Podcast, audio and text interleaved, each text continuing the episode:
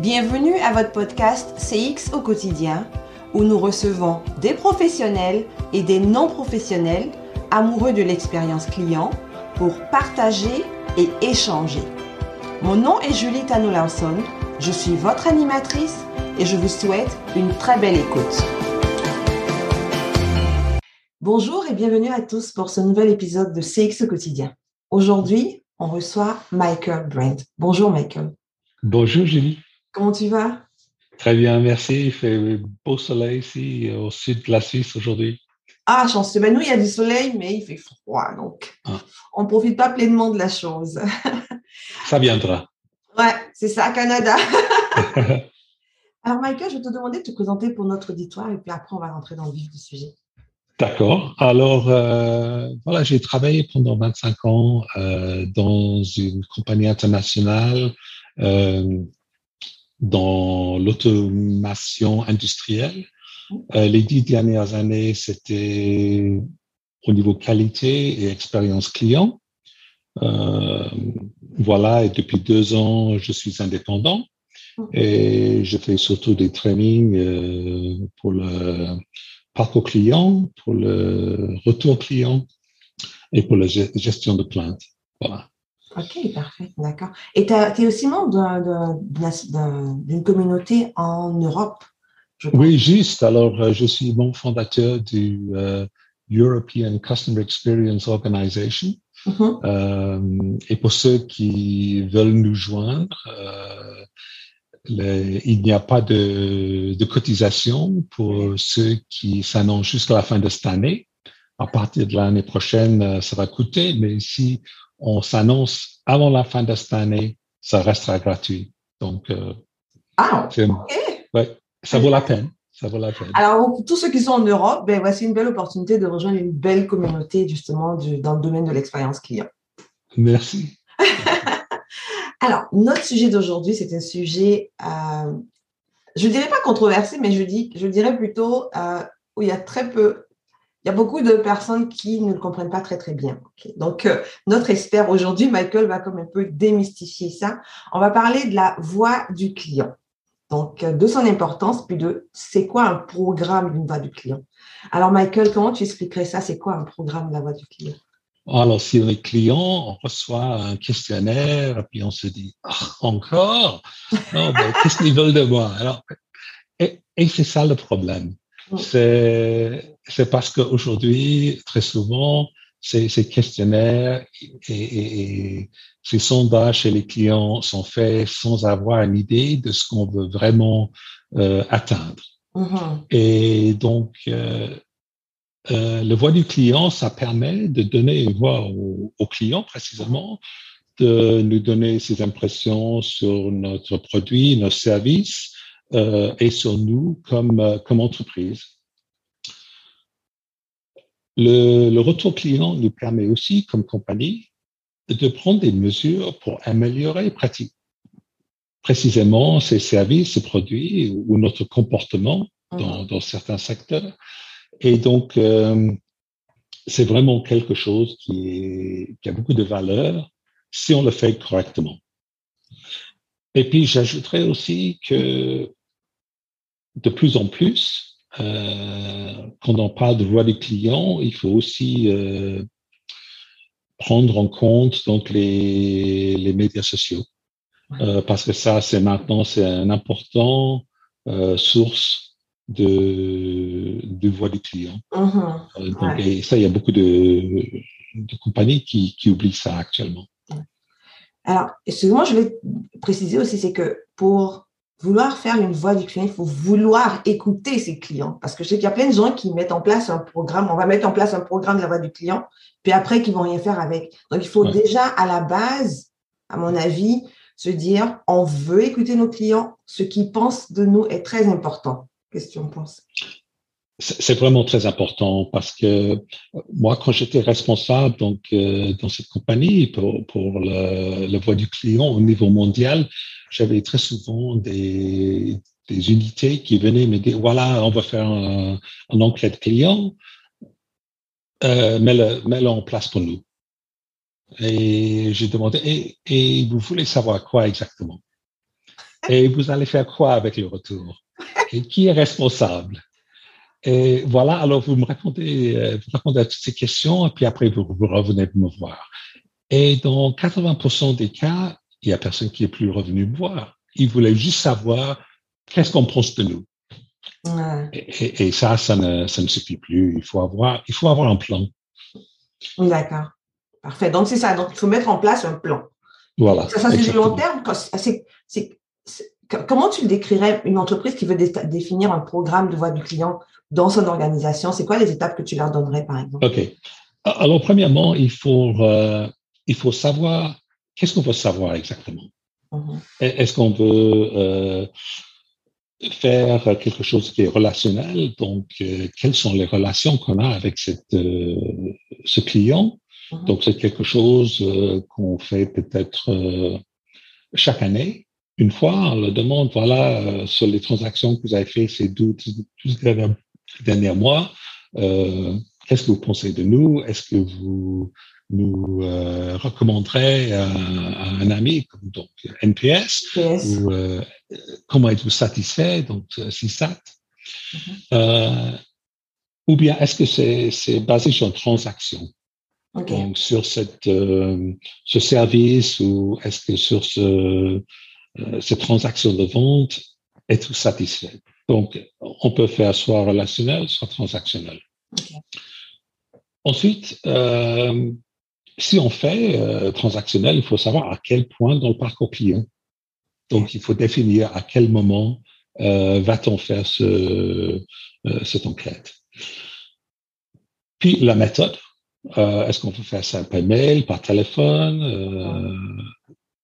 Par exemple, en, en B2B, ça se peut, si on est des grands clients, qu'on fait ça face à face. Là aussi, il y, a des, il y, a des, problèmes avec ça. Donc, le, si on fait face à face, ça se peut que le, le client ne veut pas être euh, trop négatif. Donc, euh, ça, c'est des désavantages. Euh, ensuite, euh, comment va-t-on traiter le retour? Uh-huh.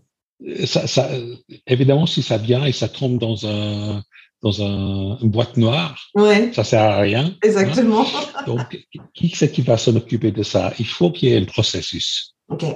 Donc, qu'on peut suivre. Comment va-t-on fermer le boucle, clore le boucle avec les clients? Donc, surtout ceux qui donnent des, euh, des, des, des, retours, des feedbacks négatifs, qu'est-ce qu'on va faire? Euh, Comment va-t-on fermer ce boucle Et ça, c'est vraiment très important. Mm -hmm parce que si on ferme pas cette boucle, le client, après, il pense, ça valait rien. Ouais. Pourquoi j'ai perdu mon temps? Il n'y a rien qui va changer? Ouais. Ensuite, une fois qu'on a fait ça, euh, comment va-t-on analyser le retour?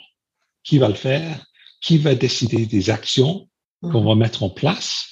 Pour précisément euh, réagir à ce retour et améliorer euh, nos produits, nos services. Et puis finalement, il faut, il faut qu'il y ait une gouvernance. OK.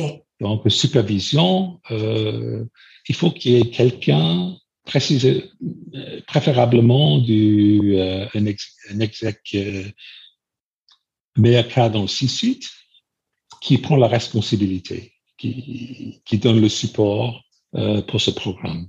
Okay. Ça, ça, semble compliqué, mais en fait, ce sont des, des choses qu'on qu devrait mettre en place euh, assez facilement uh -huh. si on fait donc le, le processus de réflexion pour savoir ah. qu'est-ce que je veux savoir et qu'est-ce que je vais faire avec les données que je reçois. Donc, ce sont les, les deux premières questions qu'il faut se poser. Qu'est-ce que je veux savoir Qu'est-ce que je vais faire avec ce qui va, qui va me donner? Exactement. Et ensuite, après, on commence à travailler dessus. Voilà, c'est ça, absolument. Et c'est quoi les erreurs généralement qu'il faut éviter de faire justement quand on met en place un programme de... Alors, bon, une des erreurs, c'est précisément, c'est de ne pas réagir. Okay. Ouais. Alors, ça, c'est, ça, c'est le, le, la première chose. Parce que de plus en plus, quand, quand, les clients, ils savent, surtout de nouveau dans B2B, parce que dans B2C, les, les, les volumes sont plus, beaucoup plus grands, -huh. mais dans B2B spécialement, euh, ça, ça se sait, ça, très rapidement si on fait quelque chose ou pas. Et moi, quand j'étais, quand j'ai commencé cette, ce programme et on a envoyé les sondages, j'avais reçu beaucoup de retours qui me disaient oh, je vais, je vais pas répondre à ça. Pourquoi vous m'envoyez ça? Vous allez tout à sans rien faire. D'ailleurs, je pense qu'il y a même personne qui va lire. Et je, et je répondais à tous ces mails. et, ensuite, je recevais des, des mails en retour. Ah, oh, je m'excuse. Oui, naturellement, si quelqu'un va lire ça, alors je vais le faire. Ah, ça, ça c'est le, le, plus grand euh, chose que les clients, ils ont l'impression, il y a, il y a personne qui va lire ça, ça va tomber dans une boîte noire. Alors, pourquoi, pourquoi se donner de la peine? Alors, ça, c'est la, la, première chose. Euh, ne pas fermer le boucle. Ouais. Donc, euh, c'est un peu ça. Euh, ensuite, envoyer trop de, de sondages, Alors ça, c'est aussi une chose.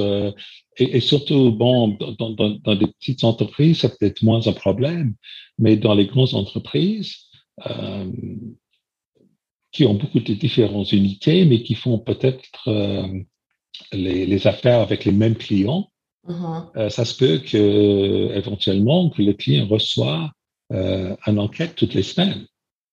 Alors, à ce moment-là, il va se dire, non, mais ça commence à bien faire. Euh, vous savez pas, j'ai déjà reçu ça la semaine passée.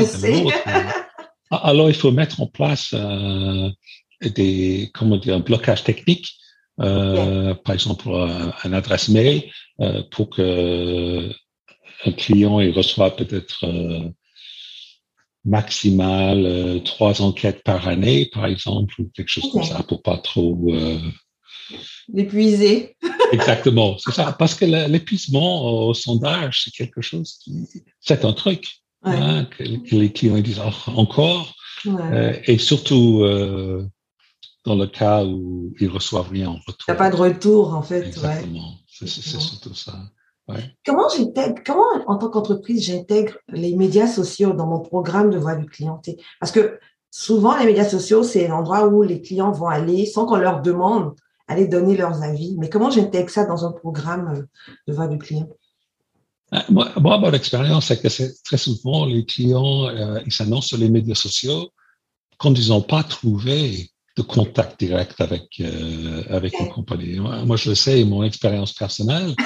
Euh, si, si, si j'arrive pas à, à contacter une, une, compagnie, et il y en a qui sont très euh, futés, hein, ils, ils, arrivent avec le site web euh, de faire en sorte qu'il n'y a pas de numéro de téléphone de contact ou de, de mail. Alors, ils sont, ils sont euh, voilà, très rusés. Mais alors, à ce moment-là, on utilise les médias sociaux très souvent comme un, un voie alternative. Mm -hmm. Et, et, là, il faut, si on a une présence euh, sur, les social, sur les médias sociaux, il faut que ce soit euh, bidirectionnel. Donc, il, y a, il y a, beaucoup d'entreprises qui utilisent les, les euh, médias sociaux un peu comme un trompette. Voilà. on, on, on, est merveilleux. On a ce produit, on va lancer ce nouveau produit, etc., etc. Et puis, euh, moi, euh, je vais écrire quelque chose. Et, euh, voilà, alors j'ai ce problème avec avec ce produit. Mm -hmm. Silence. Il n'y a personne qui écoute. Et ça, ça marche pas. Okay. Hein, parce que parce que là après et, et c'est visible. Hein. Ouais. alors les gens voient, oh, ben, il y a, y a quelqu'un là, il a un problème, ils répondent même pas. C'est ça. Alors, ça, fait, ça, alors, ça fait mauvais. pas votre réputation. Alors ça fait ça fait mauvaise impression. Et, et j'ai eu un cas il y a quelques années et, et, je trouve que ça, c'est vraiment à l'envers. Euh, J'ai eu des problèmes avec notre, euh, notre télécom, okay. euh, notre Internet. Et j'ai téléphoné plusieurs fois donc au, au, numéro, le hotline, -huh. et ils ont essayé de m'aider, essayé de m'aider, rien. Et le, le, le, script, je connaissais pas par, je connaissais par cœur. Chaque fois que je téléphonais, ils disaient, voilà, fais ci, fais ça. J'ai dit, j'ai déjà tout fait. Déjà tout. Rien. Et ensuite, je me suis plaint sur les, euh, sur les euh, médias sociaux. Mm -hmm. Et à ce moment-là, on m'a contacté et cette jeune dame, elle nous a accompagnés jusqu'à ce qu'on ait résolu le problème. OK. Et, et, alors après, par hasard, j'étais invité par un, un, ancien collègue qui, entre-temps, est allé travailler chez, chez ce télécom, mm-hmm. d'aller chez, chez, eux pour un, pour un workshop. Et je suis allé et je lui ai demandé, mais ça n'a pas de sens. Je me, je me plains euh, sur la hotline. Mm-hmm. Donc, c'est juste entre nous deux. Et, et vous n'arrivez pas à résoudre le problème. Je me plains sur les médias sociaux. Et vous trouvez un, vous trouvez, pourquoi me forcer à aller public mm. alors que vous auriez pu résoudre le problème euh, discrètement? Mm. Alors ça, je comprends pas. Il a dit, voilà, c'est notre stratégie. On a un team de support, de, ah, je, je comprends pas. non, parce que ce serait peut-être mieux que ce soit uniforme dans toute l'entreprise, le, support que vous offrez aux clients, parce que c'est pas tous les clients qui vont aller sur les médias sociaux. On n'a pas besoin d'attendre que le client soit frustré avant de résoudre son problème. Exactement. Pourquoi, pourquoi me forcer à aller faire mon linge en public? Ouais, c'est ça, euh, en plus. alors qu'on aurait pu le faire euh, discrètement. Voilà. Alors ça, il faut, il faut vraiment que les, les, les entreprises y réfléchissent maintenant comment ils veulent intégrer euh, le retour euh, qui vient par les, euh, par les médias sociaux, comment ils veulent intégrer ça aussi dans leur, leur feedback client. Hum. Est-ce que tu vois ça beaucoup des entreprises qui maintenant veulent de plus en plus intégrer la voix du client dans ta pratique? Est-ce que est-ce que c'est quelque chose qui devient de plus en plus courant? Je, je, crois ce qui, ce qui devient de plus en plus courant maintenant, euh, je crois qu'il y a beaucoup de gens qui disent voilà les enquêtes, euh, les, les, sondages maintenant c'est passé. Euh, il faut euh, plus regarder l'analyse des datas euh, qui viennent. Et, et je suis d'accord, il y a beaucoup de données qui sont qu'on reçoit, surtout avec les le business online. Mm-hmm. Mais quand même, je, je trouve que le, le contact personnel est, est, tout de même important parce que on, si on regarde juste les, les données euh, online, le comportement online, voilà, c'est une chose. Et ce sont certainement euh, des, euh, euh des choses qui ont une valeur. Mm-hmm. mais quand même, la, discussion avec un client, quand on va fermer, clore la boucle, mm-hmm. on, on, a trouvé, quand on avait fait cet exercice, que des clients avec qui on a eu de la peine à, à, faire des rendez-vous, quand on leur disait, voilà, on veut venir vous discuter pour, euh, pour trouver des solutions à ce que vous avez marqué sur votre euh, enquête, mm-hmm. alors tout d'un coup, les portes s'ouvraient. Ah oui, d'accord. OK, venez, euh, ouais, on, veut discuter de ça. ça. ça. donne vraiment l'impression, ah, voilà, ça c'est une entreprise, qui m'écoute. exactement, qui m'écoute, qui veut faire quelque chose, ils me prennent au sérieux. Et, ça, c'est un, truc que les clients ils veulent. Ils veulent que les entreprises prennent au sérieux et, et C'était merveilleux parce qu'au départ, les, commerciaux, ils ont dit, ouais, mais euh, après, ils vont, je vais avoir chaud aux oreilles, ils vont faire, euh, faire un live vidéo. J'ai dit, ouais, euh, il faut s'attendre à ça quand même. Mais mais laissez-le parler et vous verrez après que vous discutez des solutions que ça va changer complètement. Et les commissions, après, ils sont revenus, ils ont dit, mais oui, c'est vrai. Et en plus, à la fin de la discussion, on a commencé à discuter des projets qu'il avait dans le, dans le pipeline, donc le business. exactement, parce que les clients, ils veulent être écoutés et quand, ils ont l'impression qu'on le prend au sérieux, après, ils sont plus fâchés. Parce qu'ils ils ont l'impression, voilà, on s'occupe de, on s'occupe de vous, on va trouver une solution. Ça change l'humeur complètement. Totalement, ouais, effectivement. C'est drôle parce que je parlais avec quelqu'un il n'y a pas très longtemps et puis je lui disais, je lui dis, en fait, une entreprise devrait remercier un client qui se plaint parce qu'il n'est pas juste parti. Il vous, il vous donne une opportunité de régler un problème et de le récupérer. Donc, euh, c'est plus une opportunité qu'autre chose. c'est sûr que celui qui reçoit la plainte ne le voit pas forcément, forcément de cette manière, mais je pense que ça devrait être ça. Mais quand même, mais, mais tu as raison. Euh, parce, c'est clair, quand un, client se plaint, il veut continuer à faire du business avec nous. Exactement. il veut nous donner la, la, la possibilité de, de faire une correction. Ouais. Alors que tu as raison, il y a beaucoup de, ben, il y a ce, ce iceberg des, euh, des plaintes. Et on dit que pour, pour, chaque client qui se plaint, il y en a neuf euh, qui s'en vont. Ouais. Euh, mais c'est vrai, il y a beaucoup qui se disent ah, à quoi ça sert de me plaindre De toute façon, ça va rien changer. Et on peut combattre ça avec euh, un, un, un, programme voix du client où les clients y voient oui, je peux changer quelque chose ou je peux au moins arriver à une solution pour mon problème en moi. Mm.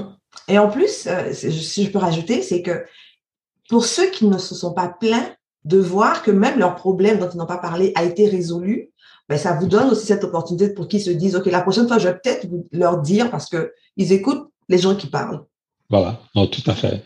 Ah, ah, alors, la, communication est très importante et c'est quelque chose que qu'on néglige très souvent. Euh, en B2C, par exemple, on peut faire euh, ah ouais, des, des, des, des pubs euh, on dit voilà, alors euh, ces dernières années ou ces, dernières années, on a lancé ce nouveau produit et vous nous avez dit que ça, ça ou ça ne marchait pas bien. Mm-hmm. Alors on vous a écouté et maintenant on a changé ça, ça va être mieux.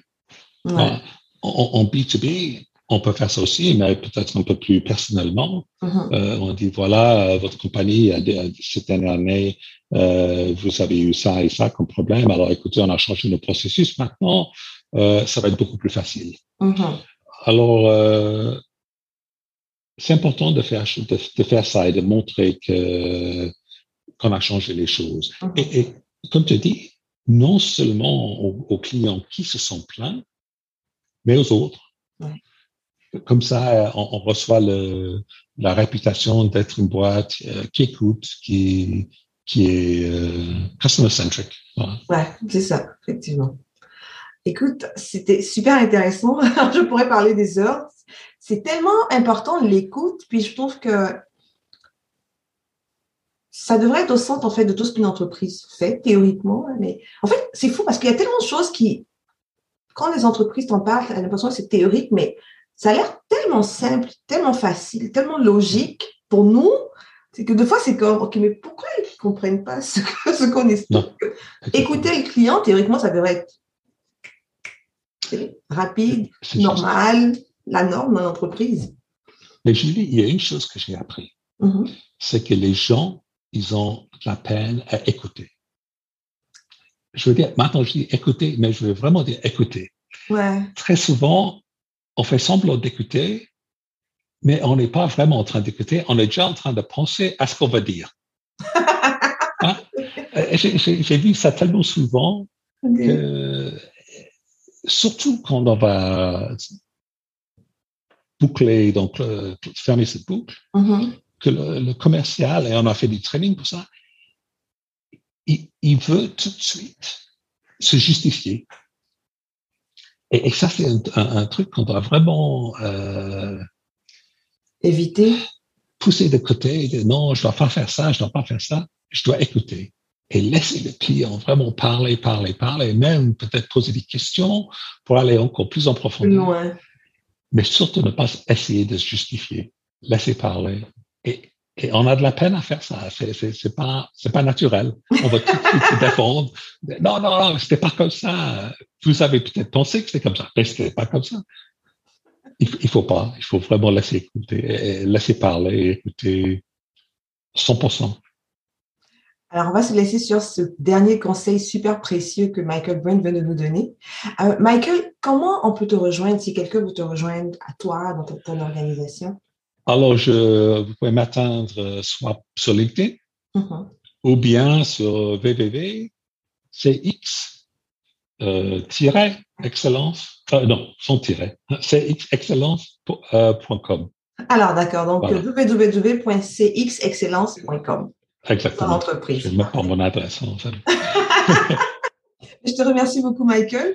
Et à tous les auditeurs, euh, on vous dit merci d'avoir été là avec nous aujourd'hui. On se revoit dans deux semaines. Merci, Julie.